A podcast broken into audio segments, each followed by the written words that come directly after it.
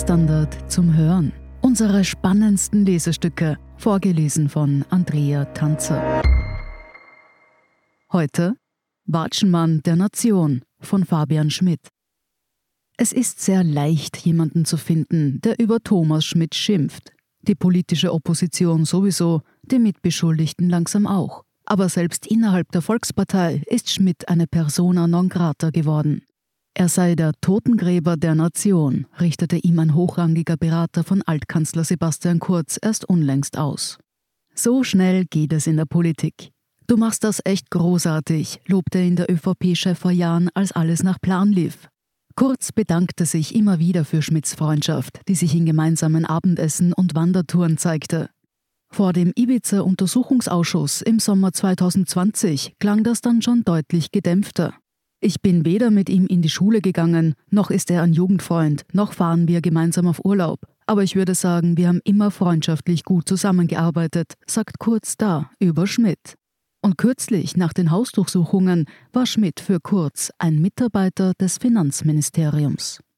Es ist sehr schwierig, jemanden zu finden, der gut über Thomas Schmidt spricht. Wenn, dann passiert das nur im Hintergrund, abseits der Mikrofone.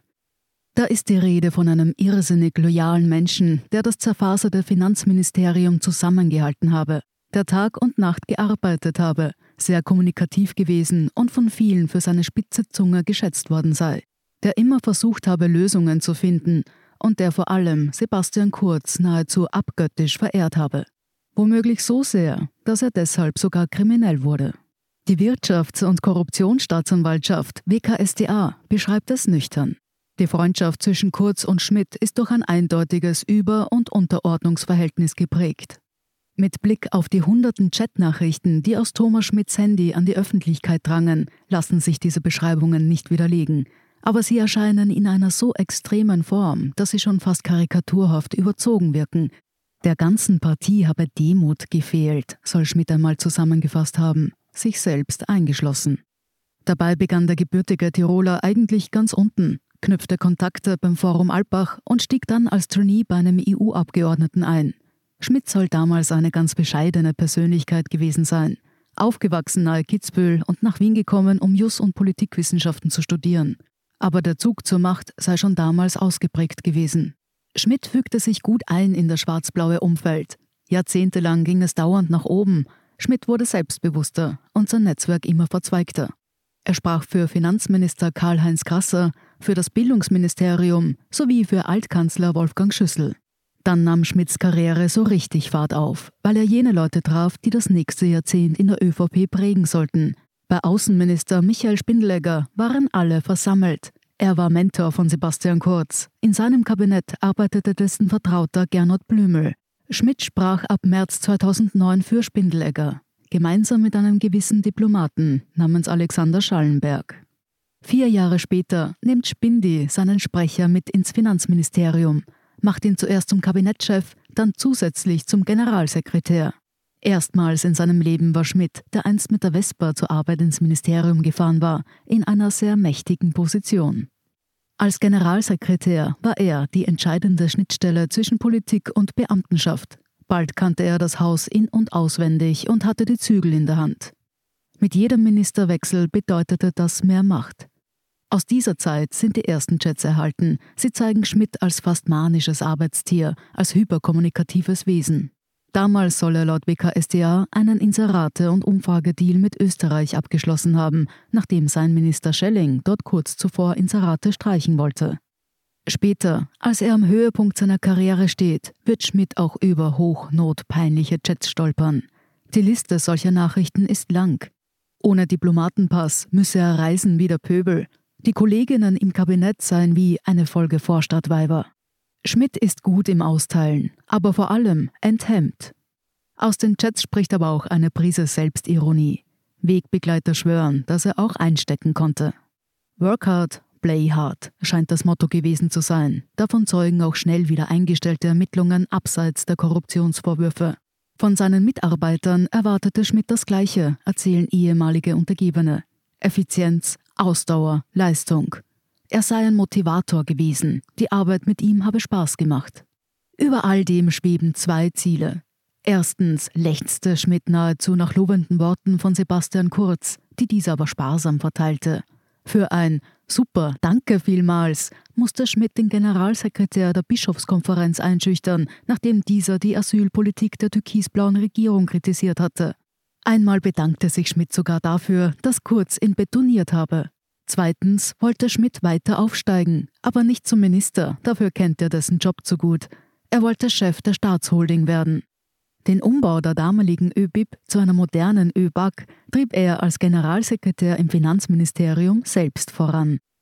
Auch am Ausschreibungstext für den eigenen Traumjob wirkte er mit. Ab Winter 2018 lag sein gesamter Fokus auf der ÖBAG.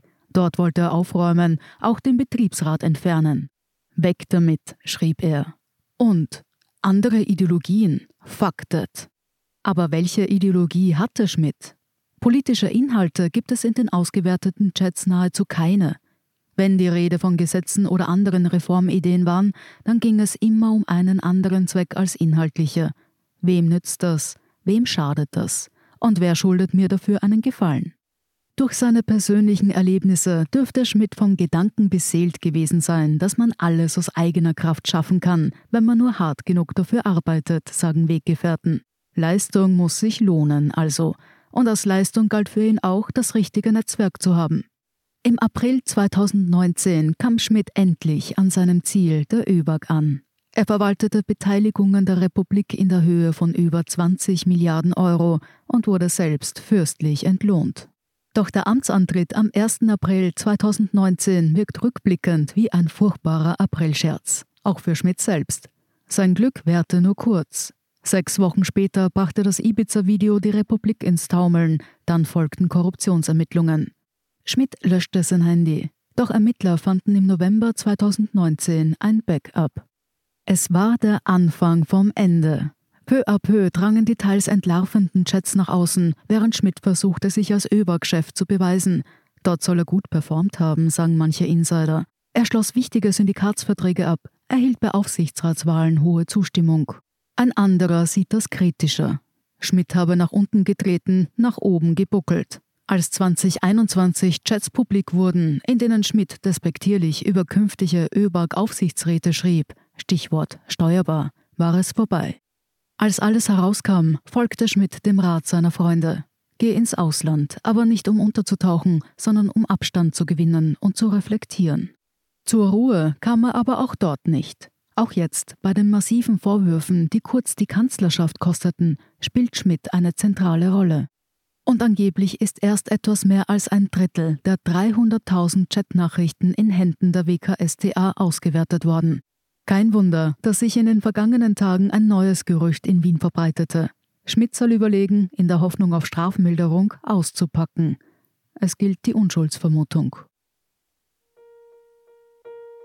Sie hörten Watschenmann der Nation von Fabian Schmidt. Ich bin Andrea Tanzer. Das ist der Standard zum Hören. Um keine Folge zu verpassen, abonnieren Sie uns bei Apple Podcasts oder Spotify. Und wenn Ihnen unsere Lesestücke gefallen, freuen wir uns über eine 5-Sterne-Bewertung. Bis zum nächsten Mal.